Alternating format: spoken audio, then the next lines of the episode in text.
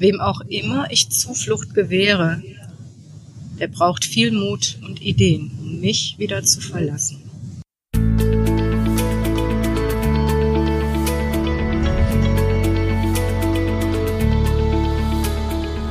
Transaktionsanalyse fürs Ohr. Der Podcast von Christine Nierlich und Jörg Bolliger. Herzlich willkommen. In der heutigen Episode erzählt dir unser Gast Ute Kröger das Märchen Rapunzel aus Sicht des Turmes und anschließend unterhalten wir uns darüber. Märchen mit TA gewürzt, wenn gute Kräfte sinnvoll walten. Rapunzel. Fest und schwer stehe ich hier. Ich bin unbeweglich. Meine Mauern sind so dick, dass aus mir kein Entkommen ist. Die Zeit, die Zeit ist für mich nichts. Tage, Jahre, das ist mir egal. Keine Tür, keine Treppe habe ich. Wem auch immer ich Zuflucht gewähre, der braucht viel Mut und Ideen, um mich wieder zu verlassen. Ich bin da, Tag und Nacht, immer gleich.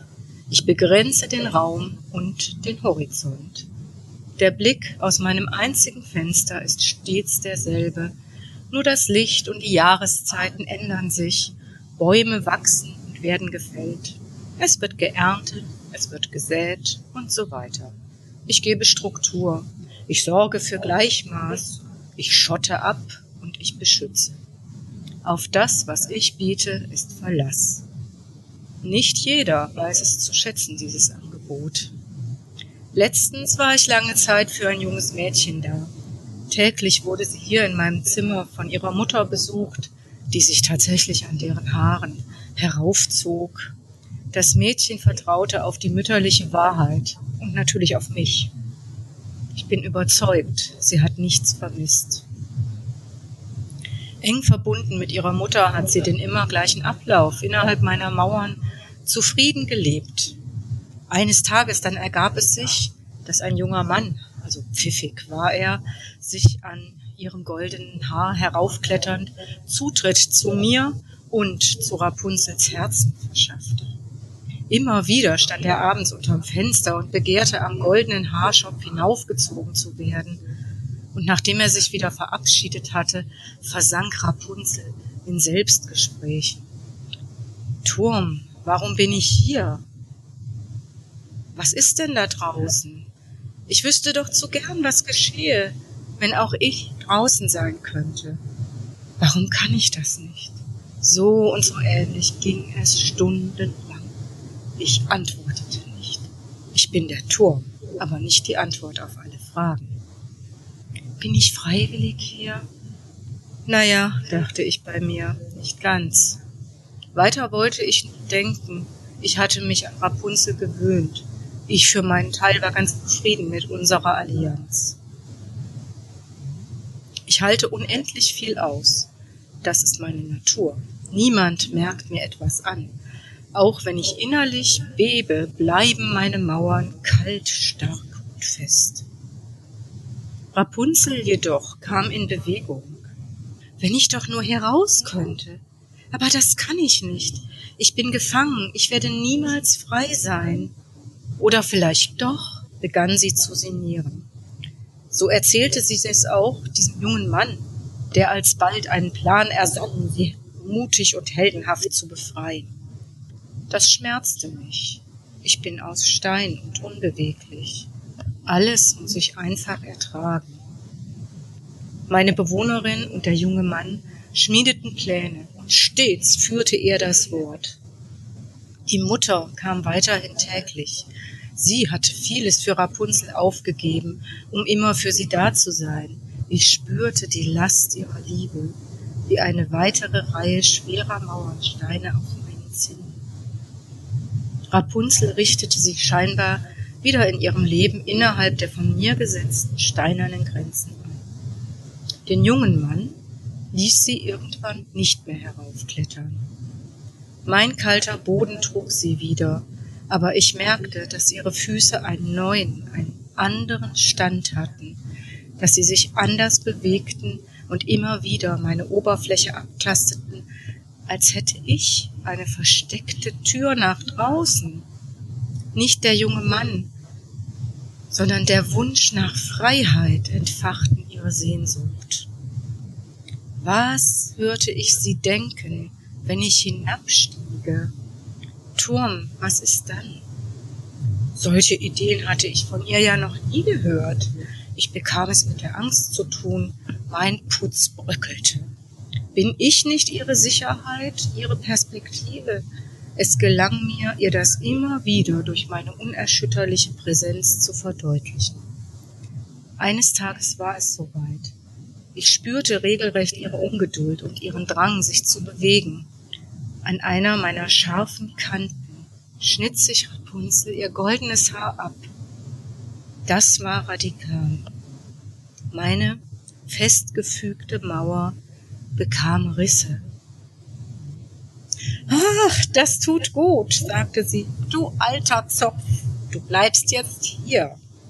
Und geschickt wickelte sie den Zopf ums Fensterkreuz, kletterte hinaus und hinunter.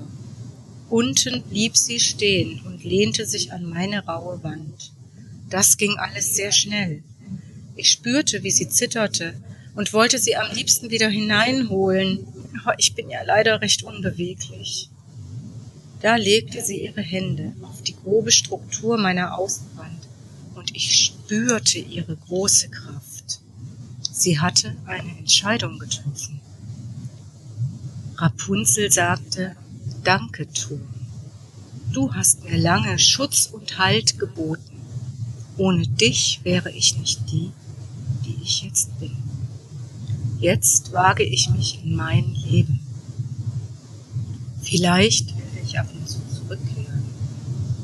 Ich werde mich an dich erinnern. Du bist und wirst ein Teil meiner Geschichte bleiben. Aber jetzt gehe ich und werde ich. Sie ging, zögernd erst, dann festen Schrittes. Am Waldrand sah ich die Mutter. Unbeweglich beobachtete sie. Ich stehe da, wo ich immer stand. Und ich weiß, Rapunzel geht es gut. Das hat mir ein Vöglein gezwitschert. Sehr schön. Vielen Dank, liebe Ute. Jetzt haben wir von dir ein Märchen gehört und wollen natürlich auch so ein bisschen erfahren erstmal, wie kommt es dazu, dass du solche schönen Märchen schreibst? Ja, das ähm, Märchengenre ähm, habe ich für mich entdeckt äh, im, im Laufe der äh, TA-Ausbildung tatsächlich. Mhm. Geschrieben habe ich auch vorher schon oft und viel. Das ist einfach irgendwie meine Art, mich gestalterisch auszudrücken. Mhm. Vielleicht anstelle von Stricken oder Malen oder so. Ja. Und ähm, durch die Beschäftigung mit den, den Skriptseminaren oder auch anderen Themen kam das, es kam einfach zu mir. Also es war nicht so, dass ich jetzt dachte, ah, ich muss unbedingt mal ein Märchen schreiben. Und mhm. das ist auch immer noch so, dass einfach bestimmte Geschichten sich so entfalten und ich ähm, Lust darauf habe, die aus einer ungewöhnlichen Perspektive zu erzählen oder was zu verändern, einfach damit zu spielen. Ja, und, und wir haben dich noch gar nicht richtig jetzt vorgestellt. Liebe Hörerin, liebe Hörer, du hast gemerkt, wir sind zu dritt heute. Und du hast äh, Ute schon gehört. Ute, du bist, du arbeitest ja als, als Coach auch mit, mit Menschen, mit Organisationen. Äh, unsere Hörerinnen und Hörer haben schon jetzt gehört, Märchen ist ein Thema, du hast TA-Ausbildung gemacht. Was mich auch noch interessiert, ist denn, was, wie nutzt du Märchen auch im, im Coaching-Bereich? Nutzt du die überhaupt? Wenn ja, wie? Ähm, ja, ich, also ich nutze sie in, in unterschiedlicher Weise. Ähm, Im Einzelcoaching manchmal auch schon so, dass ich die Coaches dazu einlade, ihre eigene Biografie zu schauen, welche Märchen es gibt und die selbst zu erzählen und ähm, vielleicht auch darauf zu achten, was weg, Mhm. Was wird betont? Was steht im Vordergrund? Mhm. Was hat es zu tun mit der, mit der gegenwärtigen Situation? Und dieses äh, Märchen, das wir hier heute auch besprechen, dieses Rapunzel-Märchen, das habe ich auch schon verschiedentlich in Workshops eingesetzt und einmal in einem Führungskräftetraining, wo es dann dazu geführt hat, dass eine junge Frau sagte, ich könnte ja vielleicht auch selber mich darum kümmern, wie es mit mir hier weitergeht. Mhm. Nicht mhm. warten. Also solche Impulse stecken da ja auch manchmal mhm. ähm, drin. Mhm. Ja. Mhm, mhm. Machst du es dann auch manchmal so, dass du sagst, ja, jetzt haben sie erzählt, gerade dieses Märchen, was ne, derjenige, der da als Coach hier sitzt, und das, ähm, dass du denen auch die Perspektive wechseln lässt, bewusst? Was du ja in deinen Märchen machst, ne? Das ja. ist ja schon die Besonderheit, finde ich. Also ich lade schon dazu ein, mhm. ähm, oft wirklich ganz überraschende Blickwinkel und Perspektiven dann aufmacht. Mhm. Und manchmal erzähle ich auch ähm, nur einen kleinen Teil aus, aus so einem Märchen, das ich mir selber mal irgendwann ähm, erdacht habe, um so ein bisschen die Erlaubnis zu geben, mit diesem Material zu spielen. Ja. Und was Eigenes draus zu, zu machen. Ja, ja, ja. Ja. Und in den, ähm, in den Workshops mit, ähm, mit oder in Organisationen ist das Märchen ja nicht so sehr etabliert. Ich nenne es dann auch manchmal einfach eine Geschichte, irgendeine Geschichte. Ähm, und gleichzeitig stelle ich aber fest, dass das Publikum sehr offen dafür ist und dass äh, es auch gelingt, einfach eine Instanz in der Persönlichkeit anzusprechen, die jenseits vom Kognitiven funktioniert. Und das finde mhm. ich sehr schön. Mhm. Ja, und wir haben ja äh, Ende letzten Jahres uns schon mal über Märchen unterhalten mit Armin Ziesemer. Mhm. Äh, das soll hier jetzt nicht eine Wiederholung sein von dem, was wir mit ihm schon gesprochen haben, sondern wir möchten den Fokus jetzt auch ganz konkret auf dieses Märchen vom Rapunzel beziehungsweise vom Turm richten. mhm, ja. äh, und, und sehr schön, mal vielen Dank, Ute, für dieses Märchen und auch fürs Vortragen. Jetzt schlage ich vor, wir unterhalten uns mal zu dritt darüber, was wir denn jetzt mit diesem Märchen machen können. Und liebe Hörerinnen, liebe Hörer, du bist gleichzeitig eingeladen, dich insofern zu beteiligen, dass du deine Gedanken oder Ideen, die du hast, uns als Kommentar schicken kannst äh, auf unserer Webseite auf Facebook, wo auch immer. Du findest alles zu dieser Episode unter transaktionsanalyse.audio-070. Das ist nämlich unsere 70. Episode. So ein kleines Jubiläum, das wir jetzt mit dem Rapunzelturm feiern. Genau. Also dann gratuliere ich euch ja, ganz herzlich. Hey. 70 Episoden, das ist echt super. Genau, ja. Ja, also ich finde wirklich diese Perspektive total klasse. Der Turm, der einerseits auch so, ein, so, ein, ähm, so, ein, so eine Bandbreite hat von also einerseits starr und fest zu sein und andererseits doch sehr vieles mitzuerleben und auch zu empfinden. Das finde ich ganz, ganz spannend, ja. Also dieses einerseits Struktur und Gleichmaß und Verlass und andererseits doch auch dieses ähm, mit, also feinfühlige Miterleben, dass ihre Schritte zum Beispiel anders mhm. sind, ja, oder, oder, oder sich anfühlen, vielleicht kann man so sagen. Ja, mir ist da noch etwas entgegengekommen von dem, was Eric Byrne als das marxische Denken bezeichnet. Ja. Dieser mhm. Turm, der ist so nicht geprägt von von menschlichen Erfahrungen und Überlegungen, mhm. so dass er beispielsweise auch dieser Mutter gegenüber, die ja bei uns so die negative Figur ist, die böse Hexe, mhm. aber dass er auch bei ihr so diese Liebe spürt und den Druck auch. Also das finde ich sehr mhm. spannend. Er hat da wirklich so eine neutrale Rolle und beobachtet nur, was da geschieht, ohne das zu bewerten. Mhm. Mhm. Ja, das macht schon auch sozusagen dein, dein Schreibstil oder deine Beschreibung insgesamt immer wieder aus, finde ich, dass es sehr viel Raum lässt für ähm, genau, oder das sehr neutral und ähm, vielfältig beschrieben ist und kaum damit eine, eine Wertung reinkommt, ja, oder, oder eine Möglichkeit ist, das nochmal anders zu sehen, wo vielleicht eine Wertung drin war. Ja? Sei es bei der Hexe oder mhm. sei es ähm, bei dem, wie geht's dem Mädchen eigentlich da oben? Mhm. ja. Ja. Mhm. Mhm. Die, die Märchen, ähm, naja, die werden ja, sie stammen eben aus einer bestimmten Zeit und arbeiten mit Bildern, die sowieso in uns wirken. Und diese mhm. Bilder einfach auch nochmal vielleicht anders zu betrachten oder in einen anderen Kontext zu stellen, das äh, macht natürlich beim Schreiben ja auch sehr viel Spaß. Ja, ja. Und vielleicht, also das war einfach ein Gedanke, den ich dabei hatte. Ich weiß nicht, vielleicht seht ihr das eben auch ganz anders. Das ist ja recht offen. Ähm, ist das für mich ein Märchen, das ich auch einsetze, um Autonomie zu erklären? Ja. Oder Skript? Mhm.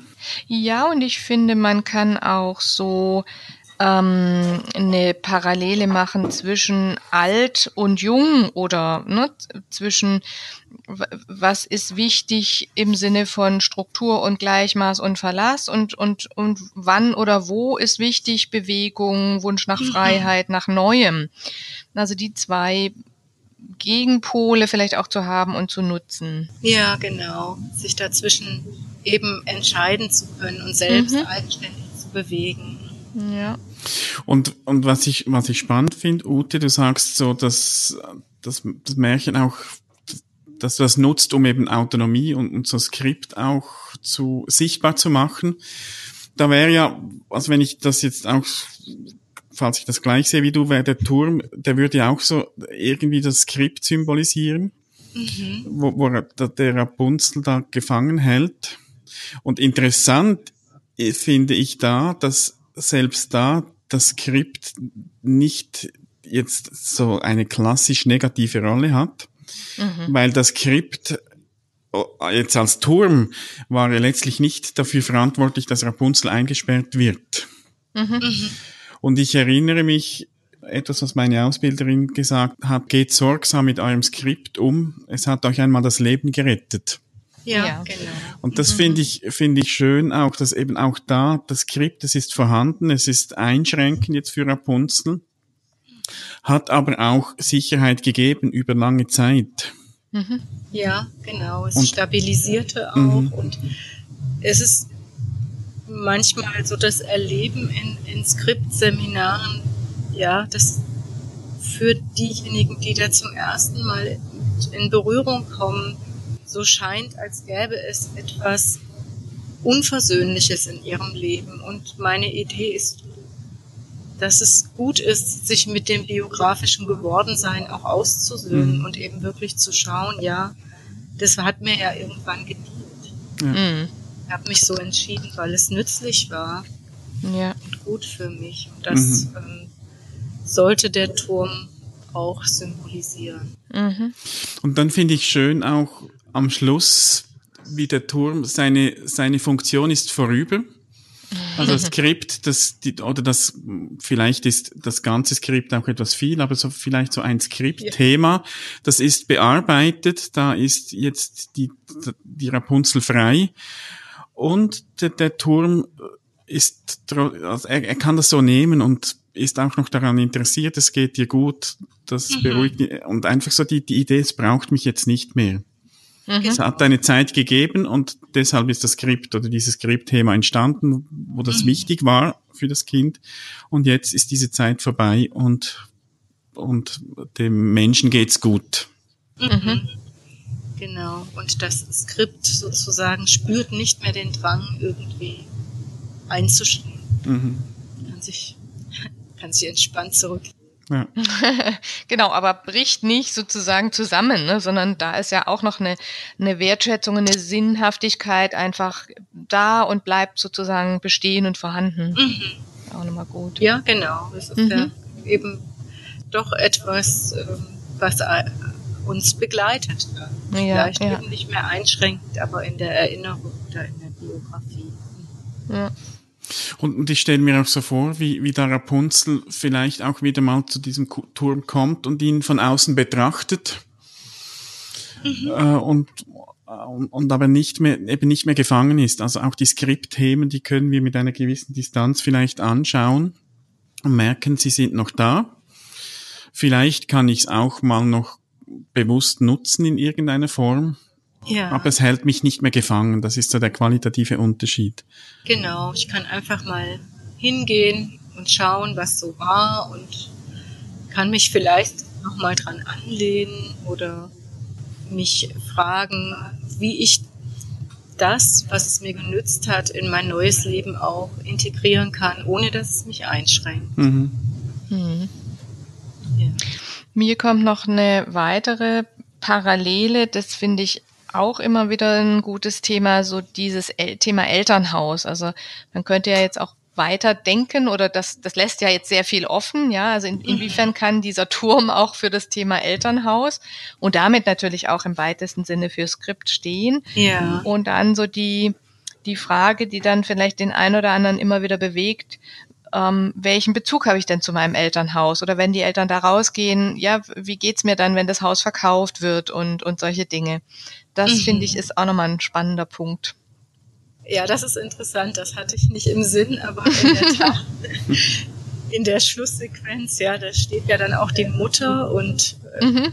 sie betrachtet ja. Die, diesen Abschied, das ist ja auch eine Loslösung aus dieser symbiotischen mhm. Beziehung zu der, zu der Mutter und auch ja. die Mutter ähm, lässt, lässt los. Ja.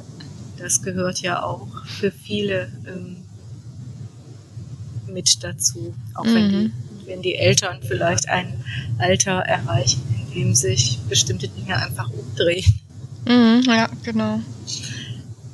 Das könnte dann auch nochmal eine Rolle spielen. Wie mhm. gehe ich damit um und was bedeutet mir das, äh, ja, diese Wohnstätte auch, in der ich mhm. aufgewachsen bin. Mhm. Ja, schön. Ja, das ist, ist ja wirklich spannend. Also einerseits spannend diesen Perspektivenwechsel mal, also das Märchen Rapunzel kennen wir. Ja. Mhm. Und mal sich zu überlegen, wie geht's in dem Turm dabei? und dann auch, was wir alles rausnehmen können und das eben nutzen, auch mit TA-Begriffen oder Konzepten in Verbindung bringen, finde ich ein ganz spannender Zugang. Mhm. Ja, schön. Und nochmals ein Aufruf an dich, liebe Hörerinnen, liebe Hörer.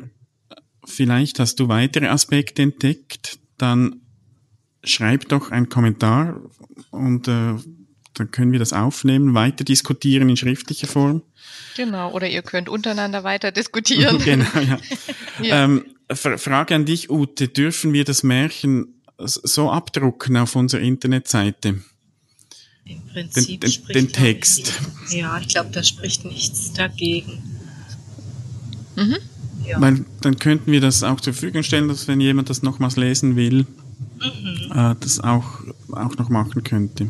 Ja müsste da noch mal drüber gehen. Wie gesagt, ich habe die manchmal auch nur so stichpunktartig äh, mhm. aufgeschrieben, die Geschichten, aber äh, dieses habe ich ja jetzt.